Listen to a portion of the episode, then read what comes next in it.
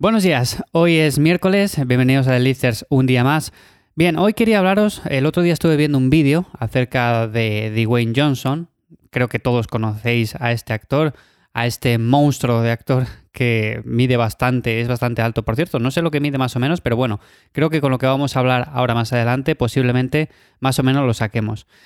Y como digo, estuve viendo un vídeo acerca no de él, sino del doble, la persona que hace muchos papeles, hace muchas escenas, básicamente las que no hace él o las que no puede hacer o todas estas cosas, el doble, la persona que interpreta varias escenas, normalmente muchos actores de este caché, bueno, pues tienen eh, varios dobles. Y estuve viendo el otro día un vídeo de uno de los dobles, o yo no sé si tiene más, pero yo creo que este es el que más veces ha hecho de él en ciertas películas y comentaba un poco que, claro, él tenía que entrenar bastante para mantenerse en forma porque eh, Dwayne Johnson, como está bastante en forma, como es una persona bastante corpulenta y demás, pues al ser el doble, principalmente su trabajo es ese, porque claro, si eres el doble eh, de la roca, pues creo que ya no vas a poder ser el doble de otro actor, porque no hay otro actor parecido. Esto es un poco, eh, por así decirlo, putada, porque claro, es cierto que hay personas o hay especialistas que se dedican más a hacer escenas de acción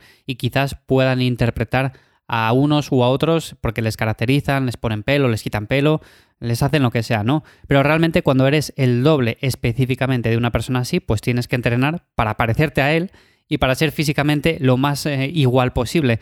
Entonces me chocó, me llamó la atención porque esta persona mide 1,90, por eso os comentaba antes que bueno, yo no sé lo que mide Dwayne, pero me dirá también 1,90, ¿no? Porque sí tiene que ser más o menos igual, aunque bueno, quizás varíe unos centímetros arriba o abajo. Pero esta persona mide 1,90 y pesa casi 120. O sea, yo le he visto en vídeos entrenar, que lo curioso es que entrena eh, en su gimnasio, ha montado a él ahí cuatro cosas en un garaje y oye, eh, tiene una filosofía de entrenamiento bastante parecida a la que comento yo por aquí, ¿no? Porque entrena con sus cosas, con su jaula, su barra, sus discos, sus mancuernas y me ha parecido bastante, bastante curioso.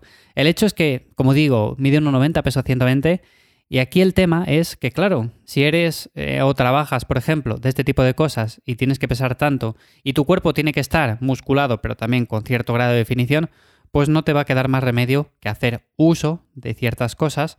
Y bueno, cuando hablamos de actores famosos de Hollywood y todo esto que tienen médicos detrás y que tienen eh, mucha parafernalia, pues esto puede ser más o menos asequible, pero me imagino que siendo un actor que se centra en ser el doble de otro más famoso y que casi casi no es conocido porque la verdad es que estos actores al final pasan por completos desconocidos, muchos de ellos, pues resulta que al final, como podemos ver en este tipo de reportajes, tienen una labor bastante importante detrás, porque ahí queda eso, o sea, entrenar para pesar esos kilos, 120 kilos, midiendo 1,90 y estando, como digo, en buena forma, porque claro, a ver, 120 lo puede pesar una persona normal entrenando un poco, pero estando con buenos brazos, buenas formas, buenas líneas y un porcentaje de grasa relativamente bajo, eso ya es más complicado.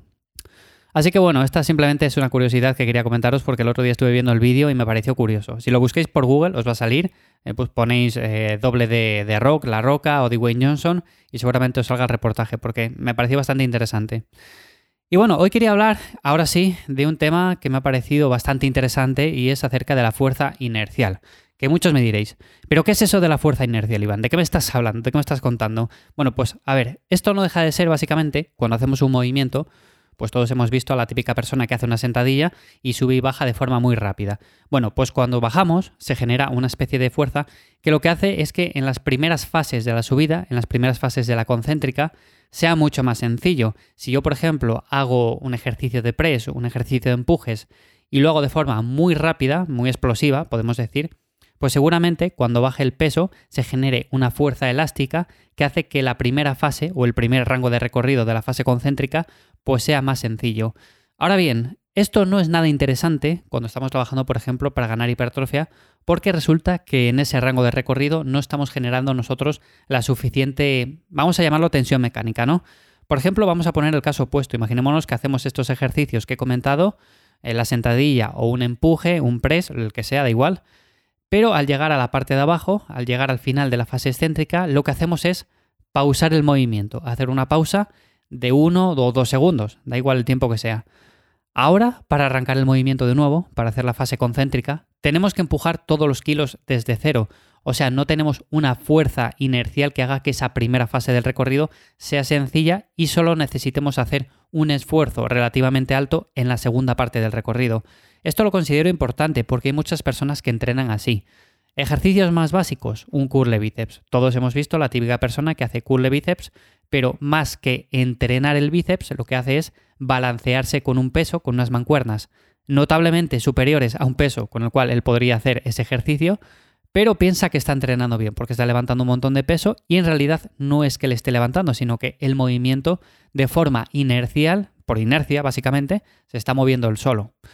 Bueno, creo que me estoy explicando más o menos bien, pero no sé si me pilláis la idea por dónde quiero ir. Esto lo podemos aplicar en todos los ejercicios, y en todos los ejercicios siempre he visto cometer este tipo de errores. Yo también los he hecho en un pasado, pero soy consciente de que si pruebo este tipo de técnicas, de hacer el ejercicio no solamente más pausado, sino hacer una pequeña pausa, un pequeño parón al final de cada fase, pues es mucho más productivo. A ver, tampoco hace falta hacer una pausa, por ejemplo, al final de la fase concéntrica. Si estamos haciendo una sentadilla, llegamos arriba del todo, podemos iniciar la segunda repetición sin ningún problema. Y de hecho, esta opción sí que me gusta bastante más. Pero no cuando terminamos de bajar del todo, por ejemplo, en este ejercicio, y subimos de golpe, ¿no? Porque se genera como ese rebote, abajo del todo quedamos, que por cierto puede incluso llegar a ser lesivo, pero ese pequeño rebote hace que esos centímetros que estamos levantando el peso, bueno, pues lo estamos haciendo por la ayuda de ese rebote, por la ayuda de esa fuerza inercial. Entonces no interesa tanto. Yo, sinceramente, os animo a que lo probéis, ya bien sea en cualquier ejercicio, da igual. Incluso, por ejemplo, en unas dominadas, por ejemplo, cuando llegamos abajo del todo, no subir ya, o sea, no hacer eh, el recorrido de forma rápida, sino simplemente llegar abajo, parar un segundo o dos segundos e iniciar la segunda repetición. Y vais a ver cómo, levantando el mismo peso, vais a hacer menos, casi seguro. Tampoco hace falta rayarse. Esto no significa que vayamos a progresar menos ni que vayamos hacia atrás.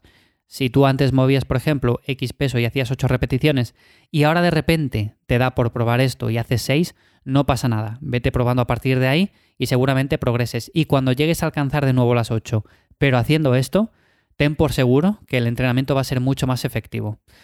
Si tenéis dudas acerca de esto, puedo subir imágenes, así que dejármelo en un comentario en Instagram, en arroba ivyamazares, también en Twitter y si no, ya sabéis que me encontráis en ivyamazares.com. Nada más por hoy, nos escuchamos mañana jueves. Chao.